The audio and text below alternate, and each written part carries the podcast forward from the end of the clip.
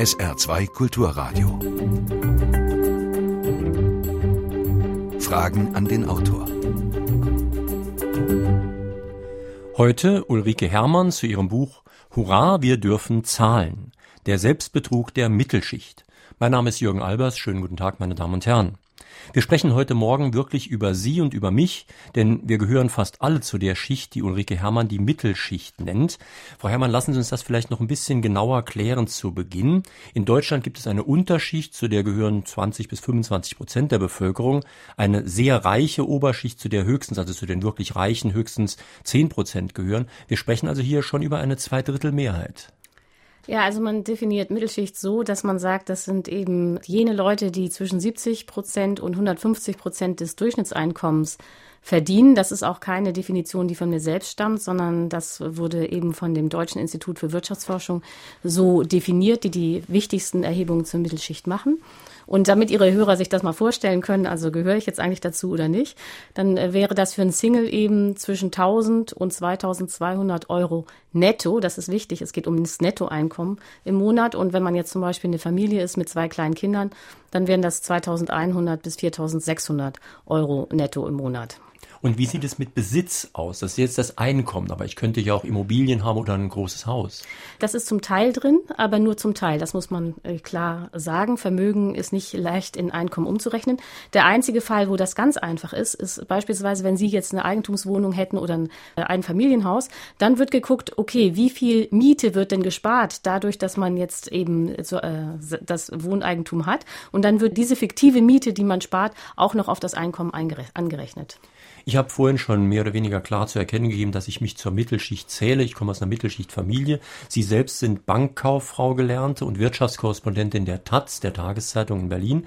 Äh, sind Sie auch ein Kind der Mittelschicht? Ja, also ich glaube, ich bin äh, ganz typisch. Also ich bin aufgewachsen in einem Vorort in Hamburg, wo mein Vater, das muss man wirklich sagen, der einzige Vater war, der Abitur hatte. Alle anderen hatten eben eigentlich Hauptschulabschluss, manche Realschulabschluss, aber die meisten hatten tatsächlich nur Hauptschulabschluss. Der normale Beruf der Väter war Polizist oder angestellter Elektrohandwerker, sowas.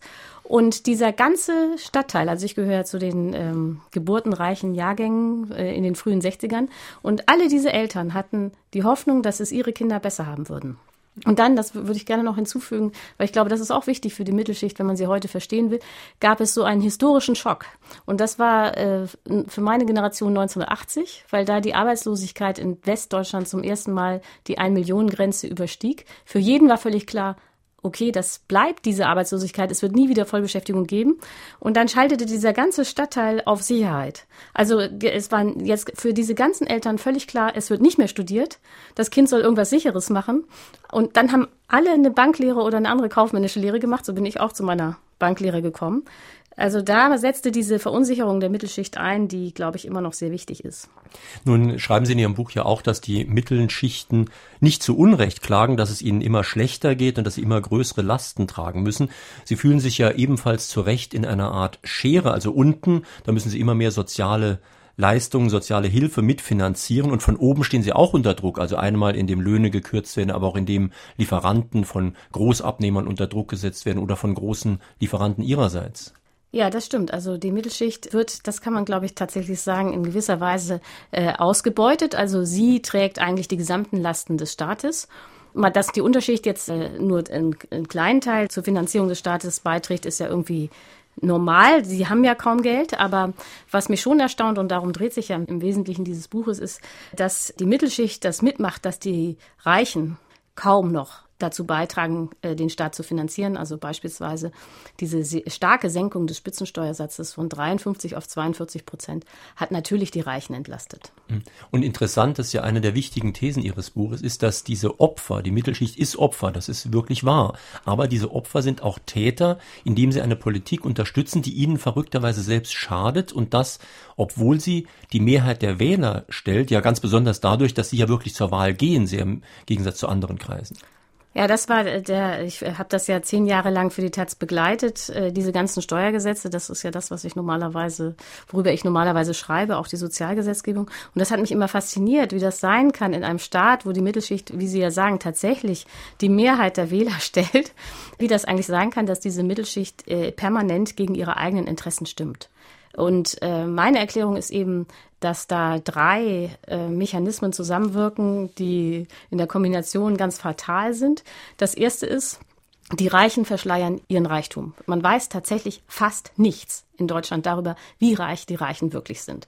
Es gibt keinerlei statistischen Daten, die irgendwas taugen würden. Um das nur mal äh, kurz zu sagen, also wenn man 18.000 netto im Monat hat, dann wird man vom Statistischen Bundesamt nicht mehr erfasst. Und das betrifft doch ungefähr zwei Prozent der Bevölkerung. Nun könnte man ja sagen, okay, zwei Prozent, was ist denn das für eine Summe, ist ja auch irgendwie unwichtig. Aber man muss, muss wissen, dass bereits dem obersten ein Prozent 23 Prozent des Gesamtvermögens in Deutschland gehört. Das heißt, wir haben eine unglaubliche Konzentration beim Reichtum und genau dieser Reichtum wird statistisch nicht erfasst. Das ist sozusagen das erste Problem. Das zweite Problem ist, dass die Mittelschicht fatalerweise dazu neigt, sich selbst für reicher zu halten, als sie ist. Da gibt es dann auch immer schöne Untersuchungen vom Statistischen Bundesamt wieder, wo Leute gefragt wurden, sie sollen mal sagen, ab wann Reichtum anfängt. Und dann äh, stellt man eben fest, Reichtum fängt immer gerade oberhalb des eigenen Einkommens an. Also wenn beispielsweise jemand 1500 Euro im Monat verdient, dann wird dieser Mensch sagen, Reichtum ist bei 2000 Euro. Verdient jemand 5000 Euro, dann sagt er, Reichtum ist bei 6.000 Euro. Verdient er eine Million, wird er sagen, Reichtum ist bei 5 Millionen oder 2 Millionen. Das heißt, Sie haben diese ganz seltsame, dieses ganz seltsame Phänomen, dass erstens sich keiner für reich hält, denn Reichtum beginnt ja immer knapp oberhalb des eigenen Einkommens. Zweitens ist es so, dass gerade die Mittelschicht das Gefühl hat, ich muss mich nur ein bisschen anstrengen, dann bin ich selber reich.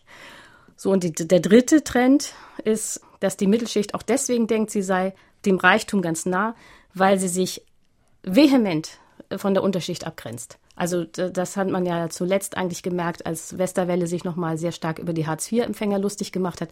Es gibt eine Verachtung für die Unterschicht. Und das führt dann fatalerweise dazu, dass sich die Mittelschicht mit den äh, Eliten oder den Reichen solidarisiert und eben gar nicht merkt, dass sie da Steuergesetze durchwinkt, die ihr selbst nur schaden. Meine Damen und Herren, wir sprechen in Fragen an die Autorin heute Morgen mit Ulrike Hermann zu ihrem Buch Hurra, wir dürfen zahlen. Der Selbstbetrug der Mittelschicht, erschienen bei Westend, Preis 16,95 Euro. Sie können sich an dieser Sendung auf mehrere Weisen beteiligen. Einmal, indem Sie hier anrufen. Die Telefonnummer ist Saarbrücken, also 0681 65 100. Saarbrücken 65 100. Sie können mir eine Mail in die Sendung schicken, Fragen an den Autor mit Bindestrichen zwischen den Wörtern at sr-online.de. Und Sie können auch jetzt schon oder auch noch nach der Sendung einen eigenen Kommentar oder Ihre Meinung ins Internet stellen, indem Sie auf unseren Weblog gehen. Dazu nehmen Sie www.sr2.de, dann fragen den Autor. Es ist wirklich relativ leicht. Ich habe es mir gestern noch mal genau angeguckt. Jetzt hören wir aber mal den ersten Anruf. Mein Name ist Peter Stoß-Querschied. Kann es nicht sein, dass diese sogenannte Mittelschicht von der Politik sich nicht richtig behandelt fühlt? Fallen nicht immer mehr Mittelschichter in den letzten Jahren aus dem System heraus? Die Bankenkrise und die Eurokrise haben doch alles verstärkt. Ist nicht zu befürchten, dass in naher Zukunft diese Mittelschicht in ihren Substanz sich langsam auflösen wird. Also wo Sie recht haben, ist, dass die Mittelschicht tatsächlich schrumpft. Äh, und sie schrumpft in einer atemberaubenden Geschwindigkeit. Also um das nun mal klar zu machen, äh, im Jahr 2000 gehörten noch 62 Prozent der Deutschen zur Mittelschicht. Und nur sechs Jahre später, 2006, waren es nur noch 54 Prozent. Und die meisten, haben Sie auch recht, sind nicht etwa aufgestiegen, sondern abgestiegen. Das heißt, die Unterschicht hat sich dann in der gleichen Zeit eben auf schon 25 Prozent erweitert. Wenn Sie jetzt auf diese sehr interessante Frage kommen, wie wird denn die Finanzkrise jetzt äh, diesen Prozess noch äh, beeinflussen oder verstärken, da muss ich sagen, da bin ich echt hoch besorgt. Denn bei der Finanzkrise wird sich ja vor allen Dingen am Ende die Frage stellen, wer zahlt denn jetzt für die Rettungsmaßnahmen? Denn das Konjunkturpaket beispielsweise hat ja 102 Milliarden gekostet. Wie stark ähm, die Rettung der Banken am Ende den Haushalt belasten wird, das weiß man noch gar nicht. Und natürlich jetzt, das werden Sie ja auch in der Zeitung lesen, reden schon alle davon, dass man wieder die Mehrwertsteuer erhöhen will. Und äh, das wäre aus meiner Sicht komplett fatal. Denn bei der Finanzkrise ist es ja so, dass die Steuermittel eingesetzt wurden, um das Vermögen zu retten, das in den Banken lagerte. Nun muss man sich mal angucken, wer hat denn dieses Vermögen? Und da ist es so, dass die 30 Prozent der Reichsten in Deutschland oder der Wohlhabendsten besitzen eigentlich alles. Die untersten 70 Prozent, das müssen Sie sich mal klar machen, haben nur 9 Prozent am Gesamtvermögen in Deutschland. Das heißt, das Steuergeld aller wurde eingesetzt, um das Vermögen von 30 Prozent zu retten. Wenn man jetzt auch noch die Mehrwertsteuer erhöht, um dann sozusagen diese Haushaltsdefizite zu decken, dann ist es wieder so. Alle zahlen dafür, dass 30 Prozent eben ihr Vermögen behalten konnten. Und das finde ich also eklatant ungerecht. Und man müsste aus meiner Sicht eigentlich dann eben ganz gezielt die Spitzensteuersätze bei der Einkommensteuer erhöhen, die Steuern auf die Kapitalerträge erhöhen, auch die Erbschaftssteuern erhöhen. Das geht aber nur, wenn die Mittelschicht davon wegkommt, sich immer mit den Reichen zu solidarisieren, so wie sie das in der Vergangenheit gemacht hat. Ganz in die Richtung geht auch eine Frage von Alois Klees aus Wustweiler. Er fragt, wurde bei den letzten Bundestagswahlen die Mittelschicht, die vielleicht überproportional mit Steuern belastet ist, mit den Parolen Leistung muss sich wieder lohnen oder mehr Netto vom Brutto nicht bewusst geködert? Und muss man nicht, wenn man diese Schicht entlasten will, Steuern dort erheben, wo Geld im Überfluss ist, das heißt, wo damit spekuliert wird? Ja, also kann ich nur sagen, da hat der Zuhörer völlig recht. Und es ist in der Tat so, dass äh, dieser Slogan Leistung muss sich lohnen einer der zentralen Slogans ist, mit dem man die Mittelschicht immer ködert. Das ist ja genau die Idee, die die Mittelschicht hat. Man muss sich nur ein bisschen anstrengen, dann gehört man auch zu den Reichen. Und was eben äh, nicht gesehen wird, ist, wie stark die Herkunft in Deutschland bestimmt, was aus einem Kind wird. Und das gilt nicht nur für die Unterschicht, wo das jetzt sehr gerne diskutiert wird, dass äh, arme, äh, die, El die Kinder armer Eltern äh, irgendwie immer in der Hauptschule landen, weil ihre Eltern nicht mit ihnen lesen abends, sondern das gilt auch für die Mittelschicht. Die hat praktisch keine Möglichkeit, in die Oberschicht aufzusteigen. Das merkt man ganz besonders äh, bei Untersuchungen, wenn es darum geht, wo kommen eigentlich die Manager her von den DAX-Unternehmen. Dann stellt sich raus, die kommen alle mit ganz wenigen Ausnahmen immer aus der Oberschicht. Also diese Mittelschicht ist mir jetzt wirklich schon seit Jahrzehnten ein Rätsel, eben weil ich es ja. aus der eigenen Familie, dem eigenen Freundeskreis so gut kenne. Das ist ja eine Schicht, die hat einerseits im Vormärz 1848 die deutsche Demokratie begründet, mhm. hat aber auch Hitler sehr heftig unterstützt. Das ist eine Schicht, die das Bürgertum bildet, das Bürgertum in einem sehr positiven, aber auch in einem sehr negativen Sinne. Ähm, warum wird das so wenig untersucht? Ja, das stimmt. Also es hat mich auch fasziniert. Also ich meine, deswegen habe ich ja das Buch geschrieben, weil ich dachte, da gibt es eine Lücke. Was man schon sagen muss, ist, es gibt einige Bücher, auch nicht viele, aber einige, die haben sich schon damit beschäftigt, äh, so ganz konkret, wie wird dann jetzt eigentlich die Mittelschicht ausgeplündert durch den Staat. Die haben dann irgendwie das Steuersystem untersucht oder ähm, das Gesundheitssystem. Aber was es wirklich noch gar nicht gab, ist die Frage, warum macht die Mittelschicht das eigentlich mit, die doch selber die Mehrheit in diesem Staat stellt? Und also das muss ich selber sagen, obwohl das natürlich jetzt wie Eigenwerbung klingt, aber äh, das ist tatsächlich das erste Mal mit meinem Buch, dass diese Frage gestellt wird.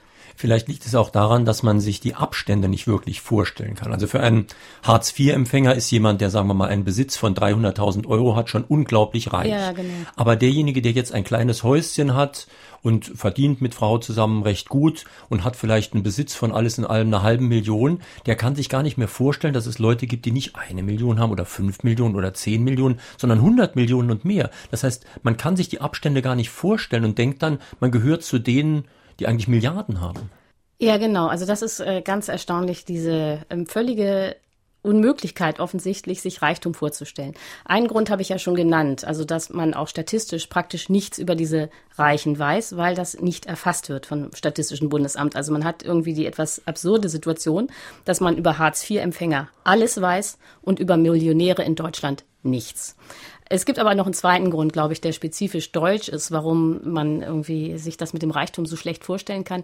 Und das liegt tatsächlich an dieser Nachkriegszeit. Also es gibt ja diesen Begriff für Deutschland nivellierte Mittelstandsgesellschaft, was ja irgendwie ausdrückt, äh, dass eigentlich alle gleich sind und es nur kleine Unterschiede gibt, meinetwegen zwischen einem Arzt und einem Angestellten in einer Autofabrik.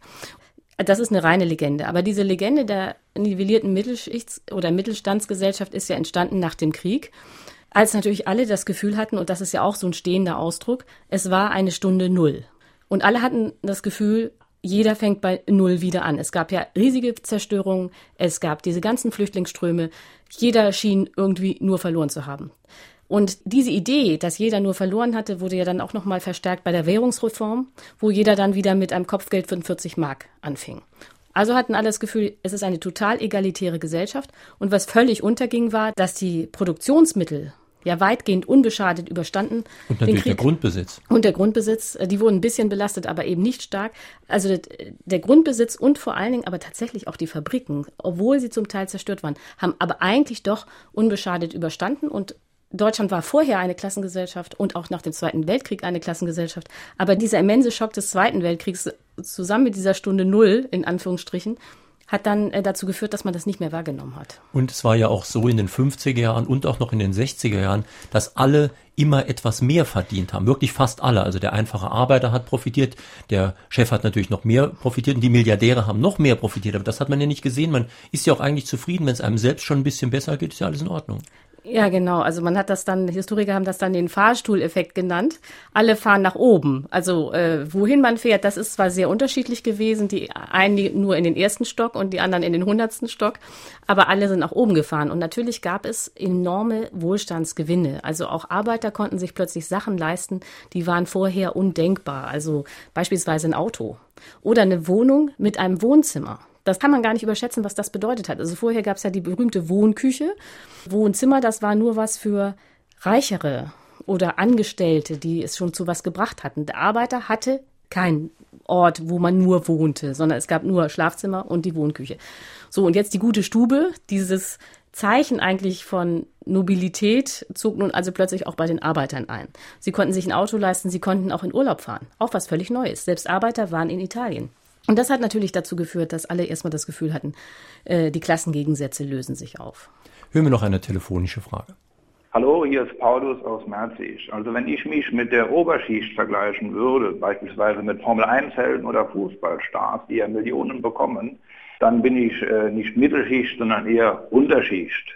Nehmen wir unsere Politiker, das sind in großen Teilen doch nur Lobbyisten, wie zum Beispiel unser grüner Ulrich hier an der Saar, der sich von äh, gewissen Ostermännern finanzieren lässt, dann denke ich, was kann man dagegen noch tun? Die kleinen Parteien sind nicht besser wie die großen Parteien. Oder man müsste die ganz kleinen Parteien wählen, die Splitterparteien, die aber dann auch kaum eine Chance hätten. Ich denke, dass man auch auf Markenprodukte verzichten sollte, die ja auch wieder eine Lobby haben, nämlich die Werbung. Also man kann nur wenig tun, aber das wenige, was man tun kann, sollte man versuchen zu tun. Ja, zur Lobbyarbeit gingen hier auch schon Mails ein, zum Beispiel von Walter Dickomeyer aus Neunkirchen. Was meinen Sie dazu? Ja, also erstmal kann ich nur sagen, dass Herr Ulrich es inzwischen schon zu bundesweiter Bekanntheit gebracht hat. Selbst in äh, Berlin staunen wir ja, was hier im Saarland möglich ist. Ja, mal aber jetzt abgesehen davon, also zu, zum Thema Lobbyarbeit. Natürlich ist es so, dass Lobbyisten wahnsinnig wichtig sind und wahnsinnig einflussreich. Trotzdem müssen ja Lobbyisten auch immer versuchen, ihr Publikum zu erreichen. Also man, äh, das, was die Lobbyisten sagen, das muss ja geglaubt werden. Die, äh, beispielsweise ein sehr wichtiges Lobbyinstrument sind ja Zeitungen. Aber die Zeitungen müssen auch gekauft werden von den Lesern. Parteien müssen Wahlen gewinnen. Das heißt, äh, die Lobbyisten sind nicht schrankenlos mächtig, sondern sie bedienen die Bedürfnisse der Mehrheit. Und es ist fatal, wenn diese Mehrheit immer denkt, sie sei nur Opfer und gar nicht sieht, wie sie selbst an ihrem eigenen äh, Untergang oder, um es weniger dramatisch auszudrücken, an ihrer eigenen Ausplünderung mitwirkt. Das heißt, die Lobbyisten haben nur dann aus meiner Sicht Erfolg, wenn sie der Mittelschicht tatsächlich das Gefühl geben, dass sie ein Teil der Oberschicht sei oder dass da gemeinsame Interessen seien. Und dafür braucht man eben ganz wesentlich einen gemeinsamen Feind. Deswegen ist die Verachtung für die Unterschicht so wichtig. Äh, da, es wird eben der Mittelschicht immerzu suggeriert, ihr werdet von der Unterschicht ausgeplündert. Deswegen müsst ihr auch für Steuersenkungen sein, denn von diesen Steuern, die ihr zahlt, profitiert doch nur die Unterschicht. Und dann plötzlich ist die Mittelschicht bereit, Steuersenkungen durchzuwinken, die eigentlich nur den Reichen nutzen.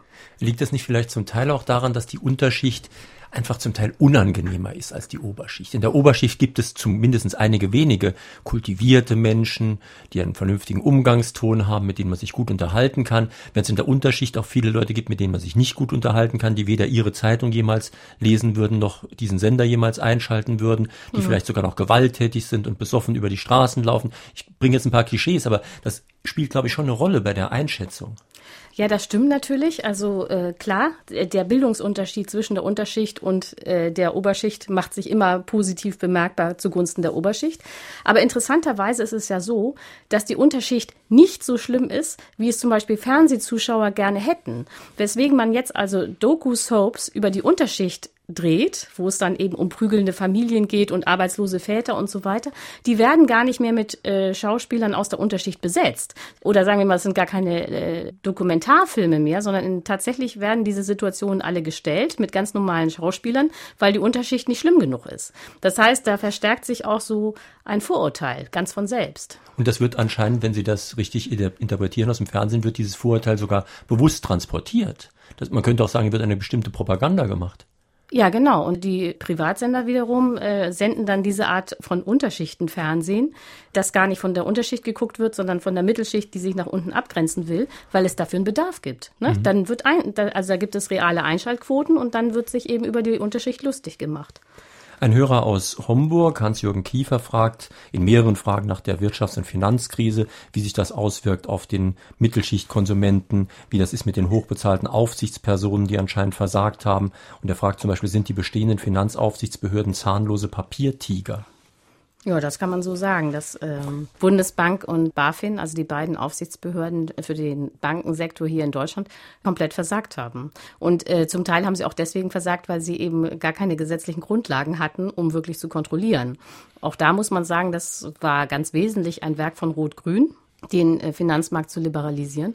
Aber auch das wurde ja ge gemacht, weil also auch die SPD offensichtlich dachte, das wollen die Wähler. So, natürlich jetzt gibt es einen, äh, gewissen, äh, eine gewisse Ernüchterung und ich denke mir auch, dass es zu einer stärkeren Regulierung der Finanzmärkte kommen wird. Aber wie gesagt, die zentrale Frage aus meiner Sicht ist, wer wird am Ende dafür bezahlen?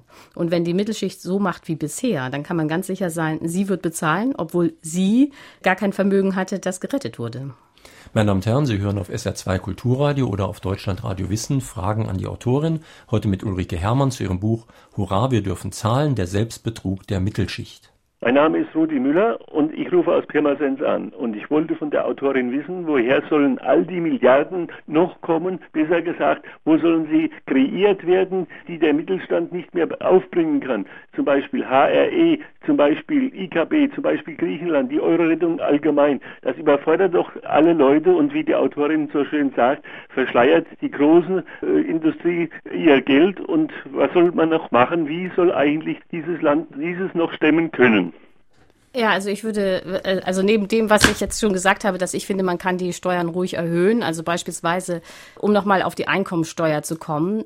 Ich glaube, vielen ist gar nicht klar, was es bedeutet hat, äh, die Einkommensteuer, den Spitzensteuersatz von 53 auf 42 Prozent zu senken. Ich meine, das ist zwar schon irgendwie ein dramatischer Sprung, aber ich glaube, die meisten denken irgendwie, okay, kann man ja auch machen. Aber das war historisch tatsächlich einmalig. Also die Einkommensteuer, so wie wir sie heute haben, wurde im Jahr 1920 eingeführt. Vorher gab es im eigentlichen Sinne keine moderne Einkommensteuer.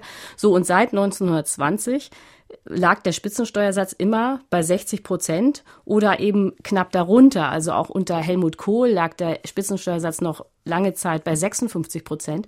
Und selbst 53 Prozent war also historisch gesehen schon eigentlich niedrig. Und dann kommt irgendwie eine Bundesregierung und sagt, schwupps, das sind jetzt nur noch 42 Prozent. Diese Einkommensteuerreformen haben dazu geführt, dass ungefähr pro Jahr 40 Milliarden Euro fehlen. Das ist einfach Geld. Und keiner kann mir erzählen, dass die äh, Unternehmen oder die äh, Spitzenverdiener 1980 äh, am Hungertuch genagt hätten, nur weil sie damals eben zwischen 53 und 56 Prozent an Einkommensteuern in der Spitze zahlen mussten.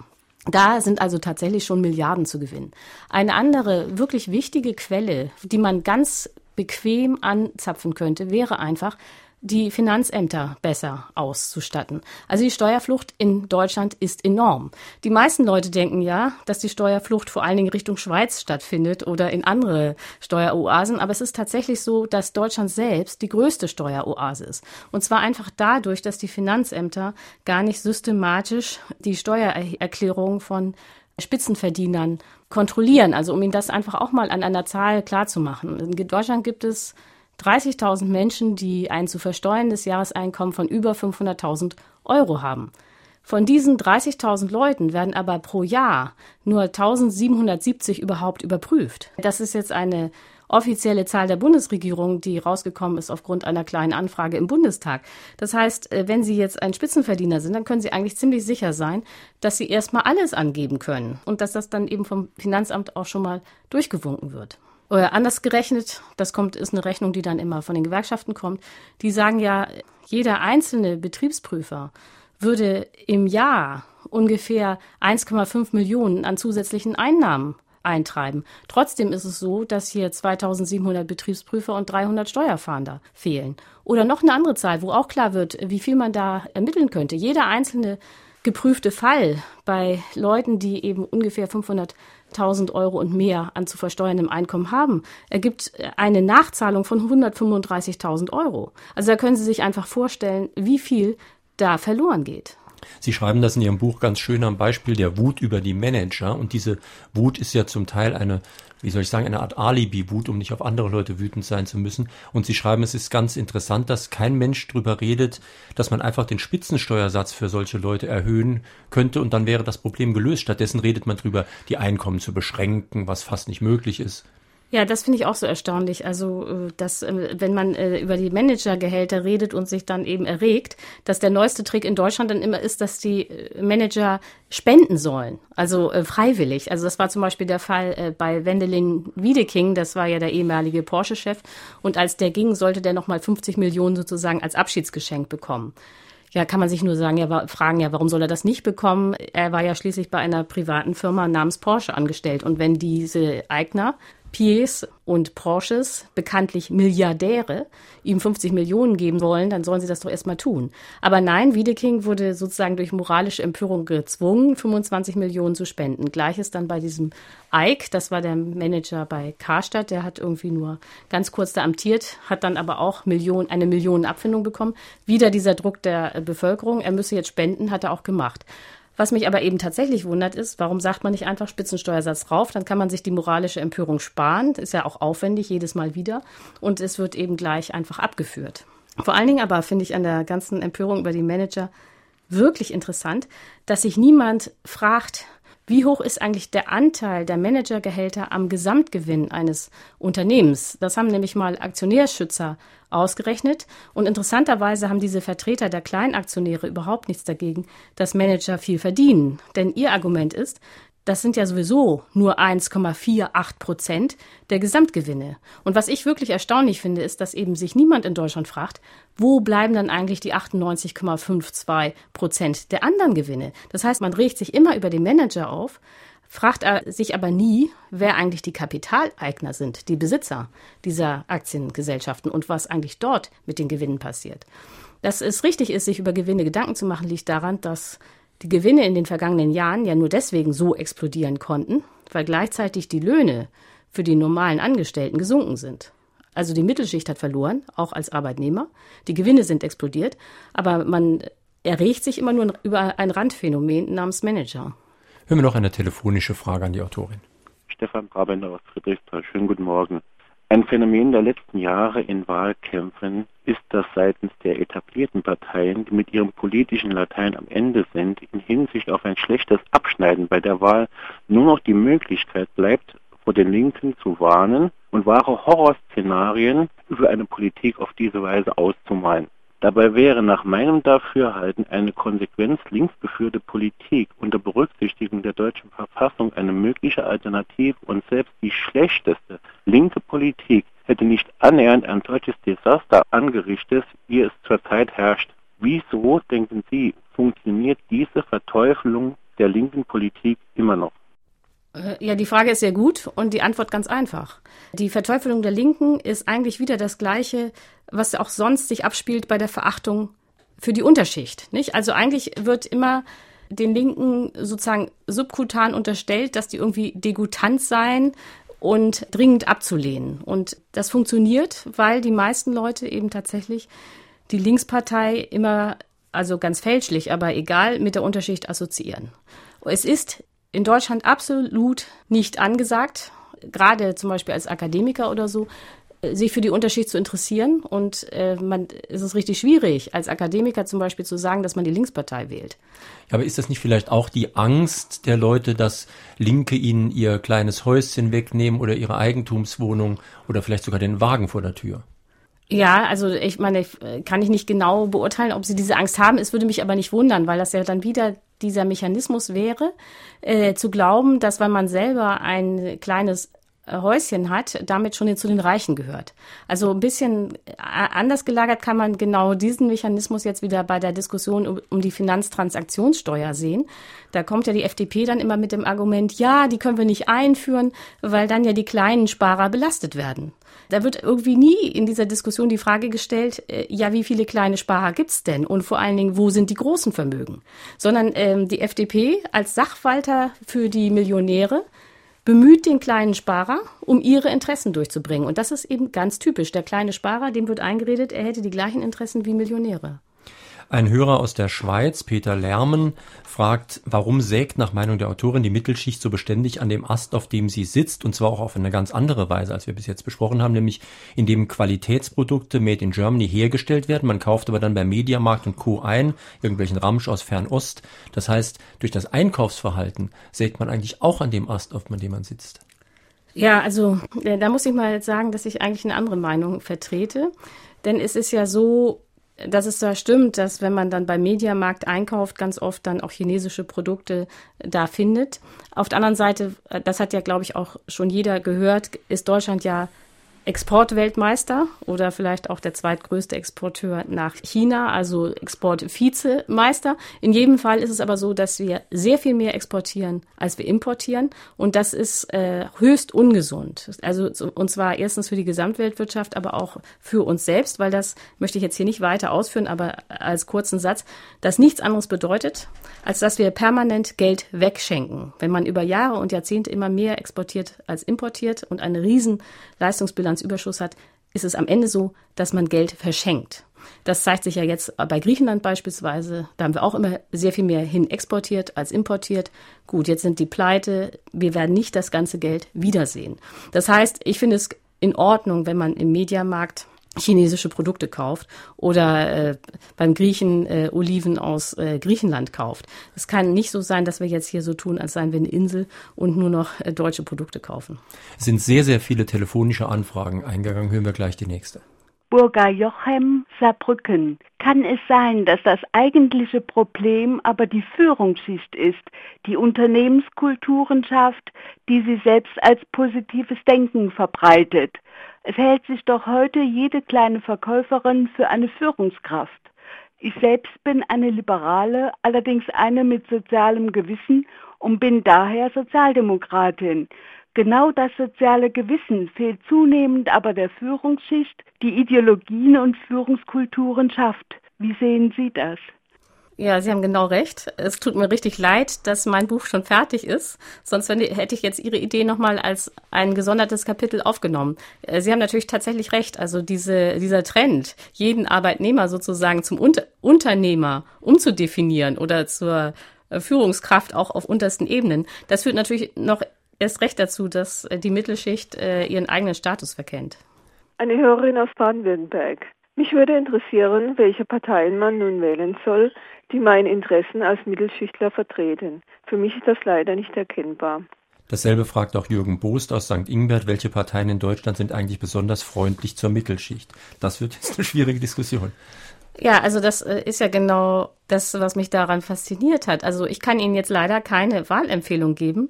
Mein Buch ist auch kein parteipolitisches Buch in dem engeren Sinne, sondern das Interessante ist doch, und das äh, macht ja jetzt auch ihre Schwierigkeit aus, sich da als Wähler zu entscheiden, dass alle Parteien, ob das die SPD ist, die Grünen sind, die FD, äh, FDP ist oder die CDU, alle haben als Kernzielgruppe die Mitte.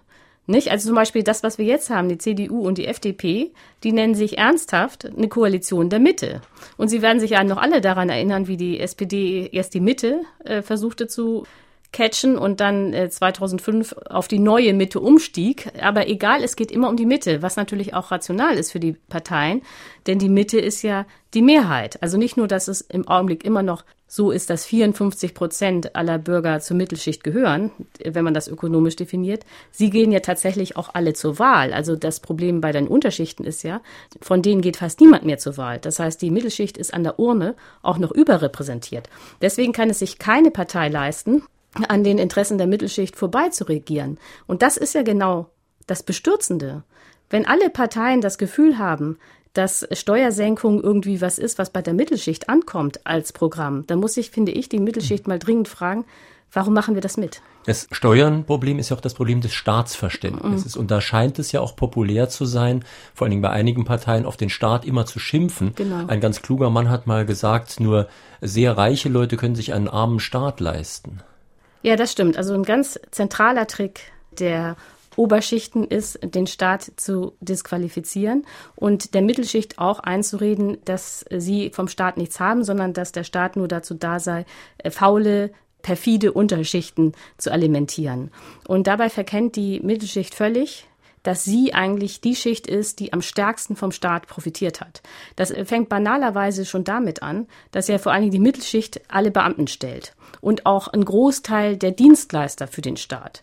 Also ob das jetzt Werbeagenturen sind, die dann äh, irgendwelche Plakate machen oder Gärtner, die da äh, dann den Stadtgarten äh, neu herstellen. Die Mittelschicht ist eigentlich sozusagen diejenige, die von der Berufstätigkeit her den Staat am Leben hält. Und die auch zum Beispiel im Bildungssystem am meisten davon profitiert, denn die schicken ihre Kinder ja auf viele Schulen und Universitäten. Ja, das war dann genau, das ist der zweite Aspekt, nicht nur, dass sie beim Staat arbeiten, sie nehmen auch vor allen Dingen seine Dienstleistungen in Anspruch. Und ganz wichtig ist tatsächlich äh, die Bildung, also die Bildungsoffensive, die ab den 60er Jahren gestartet hat durch den Neubau der Universitäten und den Ausbau der Gymnasien, ist ja im Wesentlichen der Mittelschicht zu, äh, zugute gekommen. Also die Ober Oberschicht hat ihre Kinder schon immer aufs Gymnasium geschickt. Neu war, dass auch die Mittelschicht aufs Gymnasium gegangen ist. Und insofern ist es jetzt also besonders wahnsinnig, dass die Mittelschicht sich immer einreden lässt, der Staat sei nicht wichtig. Ulrike Herrmann zu ihrem Buch Hurra, wir dürfen zahlen. Walter Dickomar aus Neunkirchen. Stichwort Lobbyarbeit des Großkapitals. Würden Sie zugestehen, dass Weichenstellungen der Politik in völlig unverhältnismäßiger Weise die Interessen des Großkapitals berücksichtigen und dass dabei eine ganz wichtige Rolle spielt, dass die Oberschicht ungleich wirkungsvollere Möglichkeiten als die Mittelschicht hat, die Politik zu beeinflussen, ein Einfluss, der die Mittelschicht sich nie geschaffen hat?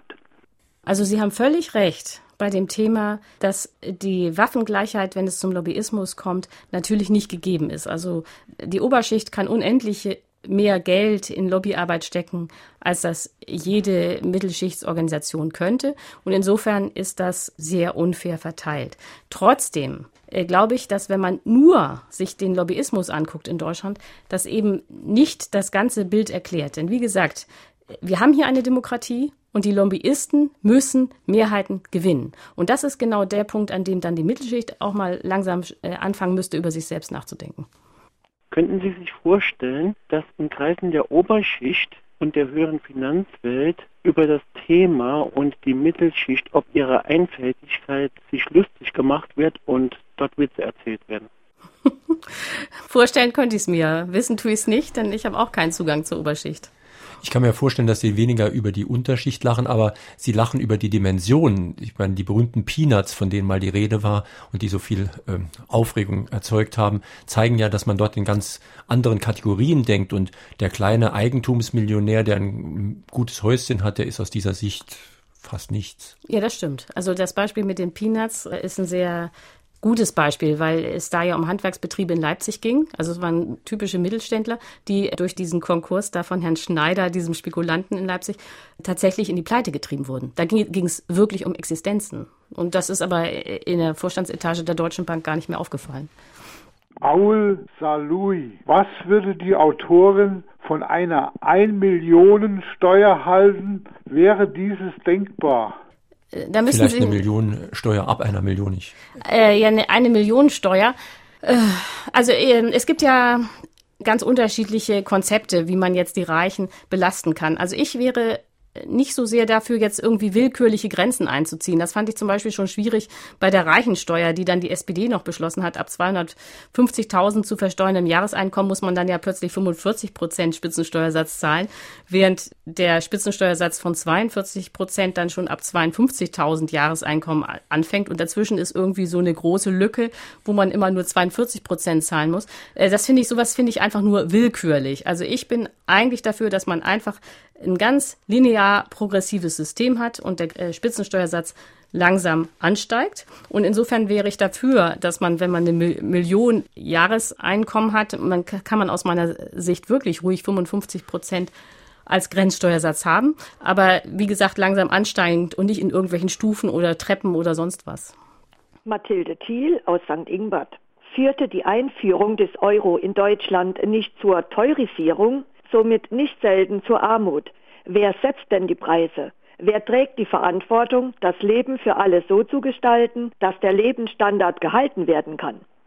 Ja, also aus meiner Sicht ist es so, dass der Euro äh, nicht zu einer Inflation geführt hat, außer vielleicht in einigen ausgewählten Bereichen wie beispielsweise der Gastronomie. Aber insgesamt ist die Inflation in Deutschland außerordentlich niedrig. Und äh, das trägt nicht dazu bei, dass die Leute weniger Geld haben, real, äh, sondern das Interessante ist, man muss sich ja fragen, warum ist die Inflation in Deutschland eigentlich so niedrig? Und das liegt daran, dass die Reallöhne die ganze Zeit sinken und dann die Unternehmen, also gerade die, die auf den Binnenmarkt hier angewiesen sind und Sachen hier in Deutschland verkaufen wollen, müssen ihre Preise ständig senken, damit sie noch Abnehmer finden. Also denken Sie nur an die ganze Bekleidungsindustrie oder aber auch an solche Läden wie Saturn. Eigentlich muss man doch sagen, lebt man hier in Deutschland in der permanenten Rabattschlacht. Und das liegt aber daran, dass die Leute immer weniger Geld verdienen und die Unternehmen dann nachziehen müssen. Es ist hier eine kritische Mail eingegangen ja. von Horst Schmidt aus Ottweiler. Sie hatten vorhin gesagt, dass Westerwelle sich über Hartz-IV-Empfänger lustig gemacht habe. Er möchte klarstellen, dass sich Westerwelle nicht über Hartz-IV-Empfänger lustig gemacht hat. Ich habe das Zitat jetzt wörtlich nicht im Kopf, ich kann es nicht überprüfen. Ja, aber ich meine, er hat doch erzählt was von äh, Zuständen römischer Dekadenz hier und es war ganz klar, wer gemeint war, nämlich Hartz-IV-Empfänger, denen eigentlich äh, vorgeworfen wurde, dass sie, also implizit vielleicht, aber es wurde ihnen sozusagen sonnenklar vorgeworfen, dass sie das Arbeitslosengeld 2 kassieren, um sich dann hier in die faule Hängematte, also in die berühmte soziale Hängematte zu legen. Das Bild ist ja historisch gesehen auch ganz interessant, denn die römisch-dekadenten Zustände, das war einerseits natürlich Brot und Spiele für das Proletariat, wie es damals ja sogar noch hieß. Das das war aber auch die Dekadenz der Reichen, die sich dann, wie man sogar im Asterix äh, nachgucken kann, in Orgien selbst ruiniert haben. Und die waren ja eigentlich auch völlig dekadent, weswegen die römischen Armeen irgendwann auch nicht mehr viel getaugt haben. Ja, das stimmt. Dass das Bild historisch schief war, das haben dann natürlich auch Historiker sofort gesagt. Und es stimmt natürlich, in Rom waren vor allen Dingen die Reichen dekadent. Aber so war es natürlich nicht gemein von Westerwelle. Nicht? Er wollte damit eigentlich die Hartz-IV-Empfänger diffamieren. Meine Damen und Herren, wie immer haben drei, die sich mit einer Frage an der Sendung beteiligt haben, das Buch von Ulrike Herrmann gewonnen. Hurra, wir dürfen zahlen, der Selbstbetrug der Mittelschicht, erschienen bei Westend, Preis 16,95 Euro. Heute sind die Gewinner Christian Nitschki aus Wiebelskirchen, Alexander Tom aus St. Ingbert und Pascal Münch aus Stiring-Wendel in Frankreich. Edgar Werner Müller in Wiebelskirchen, guten Morgen. Ist es nicht ein Aberwitz? Die FDP vertritt angeblich den Mittelstand narkotisiert diesen Mittelstand, weil er gerne Oberschicht sein möchte und vertritt eigentlich die Politik der Heuschrecken. Die SPD möchte als Vertreter der Arbeiterklasse, die es nicht mehr gibt, und der Unterschicht und wer auch immer, gerne Mittelschicht sein. Wählt sich einen Gerhard Schröder, der die SPD über den Tisch zieht, der die Heuschrecken reinlässt, damit von den Brosamen der Reichen angeblich etwas unter den Tisch fällt für die Armen. Ja, und die CDU, die narkotisiert weiter die Mittelschicht, um sie zu melken. Wer bleibt uns? Muss uns jetzt die Linkspartei als Mittelschicht erretten?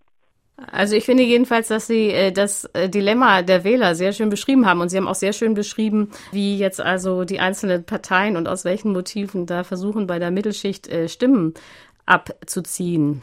Was jetzt die Linken angeht, ob das jetzt die Alternative ist, das weiß ich gar nicht, weil ich nämlich auch schon bei den Linken sehe ich schon die Tendenz, dass sie jetzt eigentlich auch versuchen, die Mittelschicht für sich zu gewinnen. Also man, keine Partei, selbst Protestparteien entkommen auf Dauer nicht diesem Dilemma, dass sie die Mittelschicht tatsächlich erreichen müssen. Das, daraus folgt aus meiner Sicht, dass man tatsächlich bei der Mittelschicht ansetzen muss. Also die Wähler müssen zu einem neuen Selbstverständnis kommen. Dann werden alle Parteien sofort nachziehen.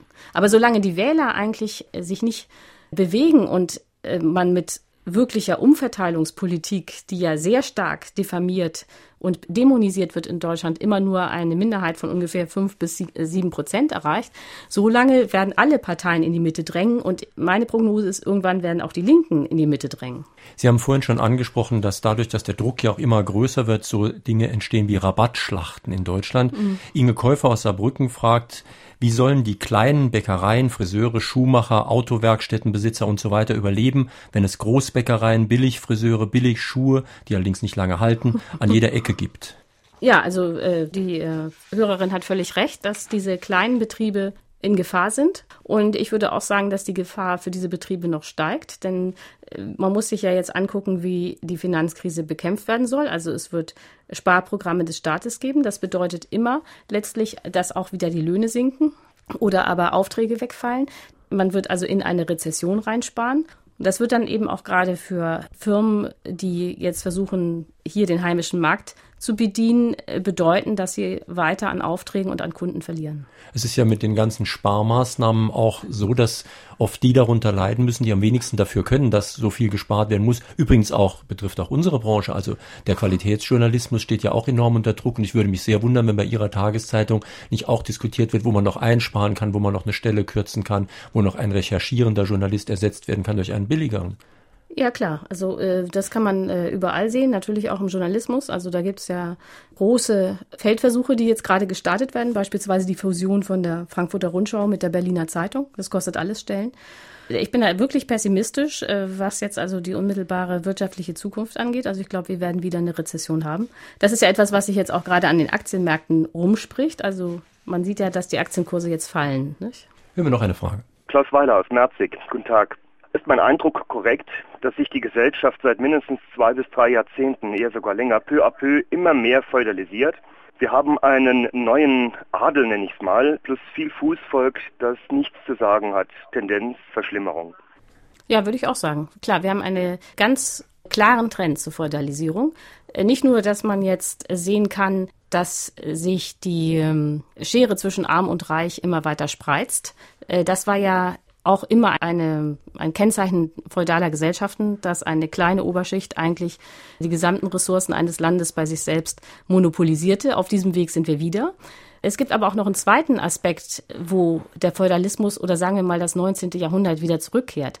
Und das ist beispielsweise in der Betrachtung der Armen. Also wir leben wieder plötzlich in einem Land, wo es sowas gibt wie Suppenküchen. Und wo bei Anne Will dann noch ganz ernsthaft diskutiert wird, ob äh, Suppenküchen faul machen.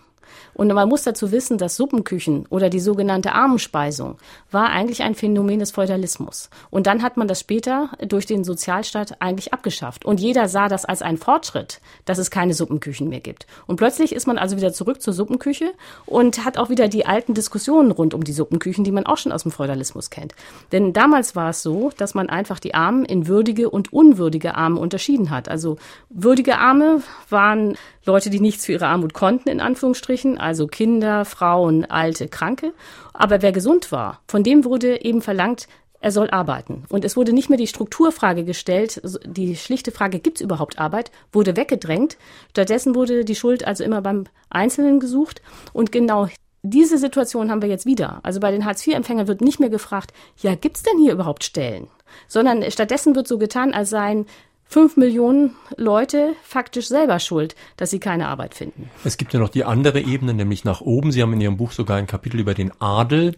Und der ist ja nur ein gutes Beispiel dafür, dass die Durchlässigkeit unserer Gesellschaft zu schwinden droht. Also die Unterschicht hat kaum noch Gelegenheit aufzusteigen, aber auch die Mittelschicht, die ja immer denkt, sie mhm. könnte wunderbar aufsteigen, hat de facto gar nicht so viele Möglichkeiten, zu den wirklich Reichen aufzusteigen. Ja, genau. Wie gesagt, man kann eben zeigen, dass Manager fast immer aus der Oberschicht gehören. Und ich habe tatsächlich ein äh, Kapitel in meinem Buch mit über den Adel geschrieben, weil mich das interessiert hat. Der Adel hat ja seine wirtschaftliche Macht äh, faktisch verloren. Also seine politische ja, also auch, ja, seine, seine politische Macht sowieso. Seit dem Kaiserreich ist der Adel weitgehend entmachtet. Aber äh, natürlich haben auch viele ähm, Adlige ihre wirtschaftliche Grundlage insofern verloren, als ja viele Adlige in Ostpreußen und überhaupt in Ostelbien eigentlich beheimatet waren. Die mussten alle in den Westen fliehen und saßen dann erstmal ohne ihre Ressourcen da. Aber das Interessante ist eben, wie der Adel es schafft, selbst wenn er gar keine Mittel mehr hat eigentlich, sich wieder in die Oberschicht zu katapultieren. Und welche Strategien da entscheidend sind und was man da eben sehr gut sehen kann, ist, wie wichtig Kontakte sind. Und diese Kontakte entstehen durch Geburt, die kann man sich nicht mehr schaffen.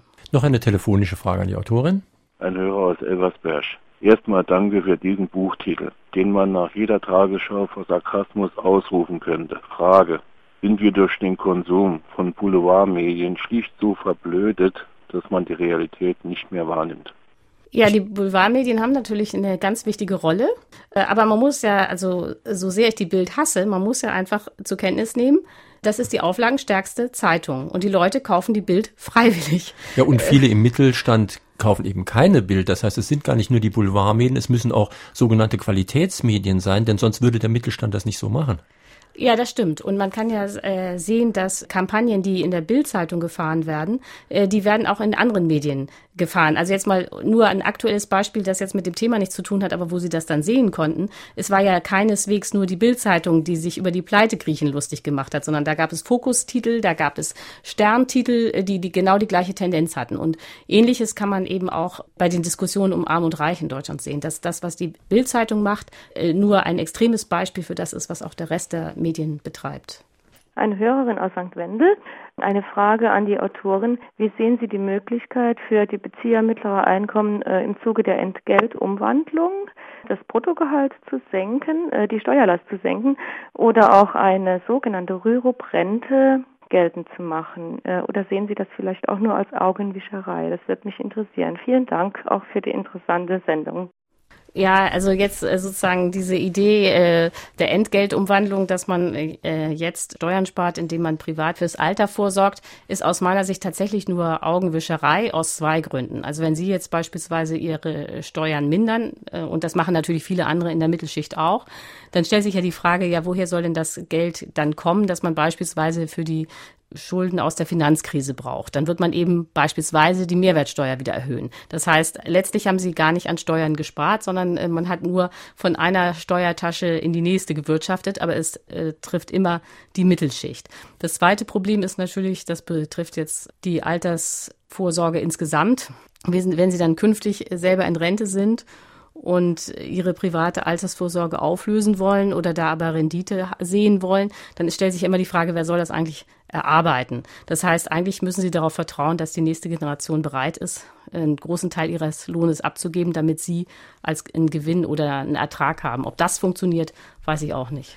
Lassen Sie uns zum Schluss nochmal über die Chancen Ihres Buches sprechen. Also wir sind ja beide Kinder der Mittelschicht, kennen diese Leute sehr genau, verkehren mit diesen Leuten. Ich muss ehrlich sagen, ich bin skeptisch, dass selbst Ihr wunderbares Buch etwas bewirken kann, denn es macht einfach so viel Freude, sich nach unten abzugrenzen. Da spielt die Psychologie eine große Rolle. Man hat noch jemanden unter sich, das ist sehr beruhigend, dass man jemanden unter sich hat, dann schaut man gerne auf den herab und man schaut auch gerne nach oben, deswegen verkaufen sich ja auch so Soraya-Blätter immer noch ganz gut.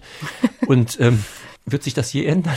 Äh, also ich bin ehrlich gesagt auch nicht wirklich optimistisch, aber ich könnte mir vorstellen, dass die Mittelschicht irgendwann auch genug hat. Denn sie operiert ja an den Grenzen ihrer Leistungskraft.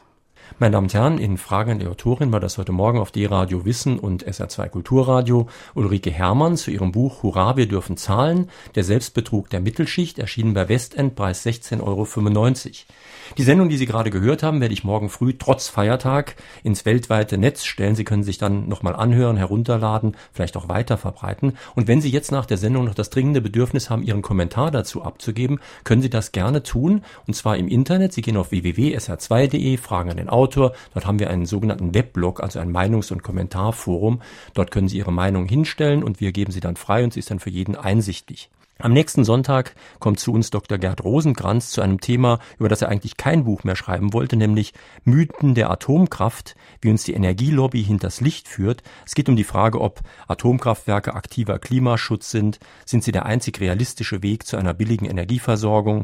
Haben die Alternativen wie Windkraft oder Solarenergie versagt? Brauchen wir also jetzt wieder Atomstrom? Ja, bitte.